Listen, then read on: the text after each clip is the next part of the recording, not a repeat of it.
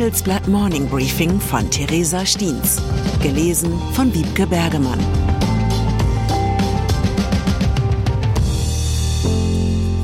Guten Morgen allerseits. Heute ist Montag, der 5. Juni und das sind unsere Themen. Enttäuschte Unternehmer, kein Rückhalt für die Ampel. Enttäuschte Amerikaner, keine Kommunikation mit China. Enttäuschte Investoren, kein Geld für Megadeals. Nach einer kurzen Unterbrechung geht es gleich weiter. Bleiben Sie dran. Willkommen in der Zukunft der Technologie mit dem Handelsblatt Summit Zukunft IT. Seien Sie Teil der IT-Flagship-Tagung des Handelsblatts, bei welcher führende Köpfe der IT-Branche zusammenkommen, um die neuesten Trends und Herausforderungen der digitalen Transformation zu diskutieren. Vernetzen Sie sich mit Branchenführern und finden Sie Lösungen, die Ihr Unternehmen voranbringen. Exklusiv für unsere Podcast-Hörer sichern Sie sich jetzt 20% Rabatt auf Ihre Anmeldung. Besuchen Sie zukunft-it.jetzt und verwenden Sie den Vorteilscode Podcast. Ampelregierung. Ein beliebtes Mantra von Politikerinnen und Politikern besteht darin, auf die geringe Bedeutung von Umfragen hinzuweisen. Der ehemalige Vizekanzler Franz Müntefering hat einst gesagt, Ach, Umfragen, schmeiß sie weg, nächste Woche kommen neue. Am Sonntag war der Landesparteitag der nordrhein-westfälischen Grünen in Münster. Hier hat die Bundesvorsitzende der Grünen, Ricarda Lang, betont, dass man beim Heizungsstreit im Bund nicht nur auf die nächsten Umfragen schauen dürfe.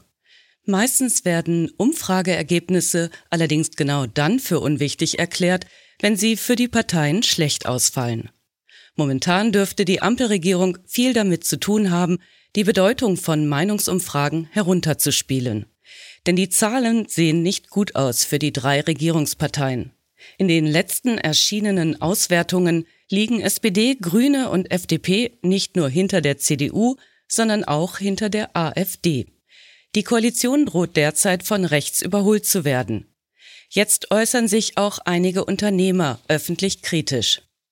Statt eine Strategie zu erarbeiten, betreibt die Regierung Mikromanagement mit Überregulierung.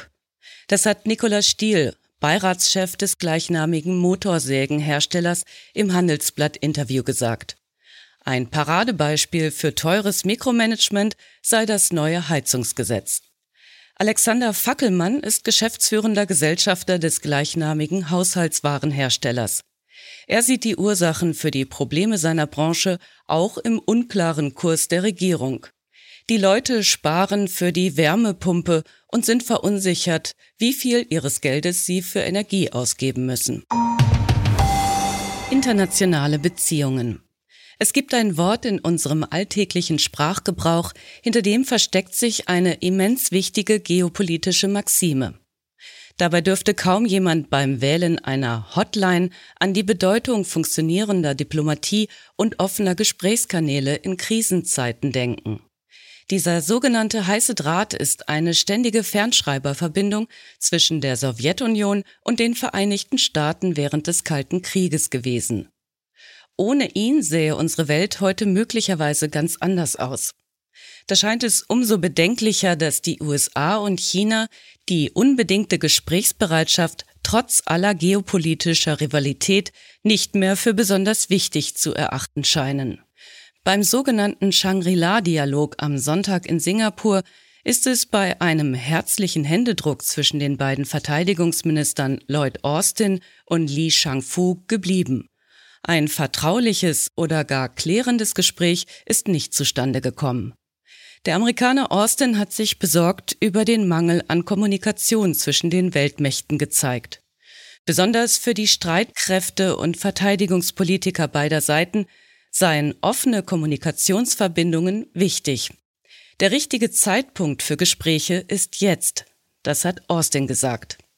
Auch Handelsblatt China-Expertin Dana Heide findet, es ist besorgniserregend, wenn die Verteidigungsminister zweier Atommächte sich nicht mehr zusammensetzen, um über Differenzen zu sprechen, sondern sich stattdessen über öffentliche Reden und Statements austauschen. Derweil muss der SPD-Vorsitzende Lars Klingbeil auf seiner heute beginnenden China-Reise seine ganz eigenen kommunikativen Hürden überwinden. Denn auch seine sozialdemokratische Partei ringt um einen klaren Kurs im Umgang mit der Großmacht. Öl. Im Gegensatz zu China und den USA reden die ölexportierenden Staaten der OPEC noch miteinander. Das ist kein Wunder. Schließlich verfolgen sie das gemeinsame Ziel, über ihre Absprachen die Preise am Weltmarkt zu kontrollieren, um möglichst viel Profit zu machen. Doch am Sonntag hat es ungewöhnlich lange gedauert, bis sich die OPEC im Gespräch mit zehn Nichtmitgliedern auf ein neues gemeinsames Produktionsziel geeinigt hatten. Das Ergebnis lautet wie folgt. Die Fördermenge soll sich um mehr als ein Million Barrel am Tag verringern. Laut dem Nachrichtendienst Bloomberg ist es bei dem Treffen zu einer Meinungsverschiedenheit zwischen den Vereinigten Arabischen Emiraten und einigen afrikanischen Staaten gekommen. Die Emirate würden gerne mehr produzieren, da sie ihre neu erworbenen Kapazitäten wegen ihrer starren OPEC-Verpflichtungen nicht nutzen können. Gleichzeitig sind einige afrikanische OPEC-Mitglieder nicht in der Lage, ihre Produktionsziele zu erreichen. Am Ende haben sich beide Seiten auf ein höheres Produktionsniveau für die Emirate zulasten von Angola, Nigeria und Kongo geeinigt. Megadeals. Wenn eine Veranstaltung den Namen Super Return Konferenz trägt, dann sind damit zwangsläufig hohe Erwartungen verbunden. Doch in diesem Jahr dürfte das in Berlin stattfindende Treffen der Private Equity Branche diesen hohen Ansprüchen kaum gerecht werden. Zu viele Negativfaktoren belasten die sonst so selbstsicheren Finanzinvestoren. Denn die Phase des billigen Geldes hat mit der Zinswende ein Ende gefunden. Die Folgen sind teure Übernahmefinanzierungen und weniger Geld für neue Fonds. Außerdem setzen die Unternehmen eher darauf, die Kosten zu reduzieren, als weiter stark zu wachsen. Die Folge ist eine weltweite Dealflaute. Die schlägt sich nicht nur in der Anzahl der Übernahmen, sondern vor allem in deren Volumen nieder. Die Finanzinvestoren stehen von vielen Seiten unter Druck. Das ist eine neue Situation für viele Beteiligungsmanager. Das sagt Christian Kames, Managing Director bei der Investmentbank Lazard. Auch für den Rest des Jahres sind die Aussichten eher schlecht. Einige Firmen, die zum Verkauf gestellt wurden, sind schon wieder aus dem Angebot verschwunden.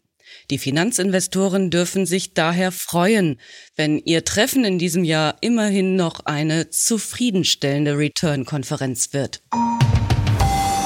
Künstliche Intelligenz. Zum Abschluss wagen wir noch einen kurzen Blick in die Zukunft des Fernsehens.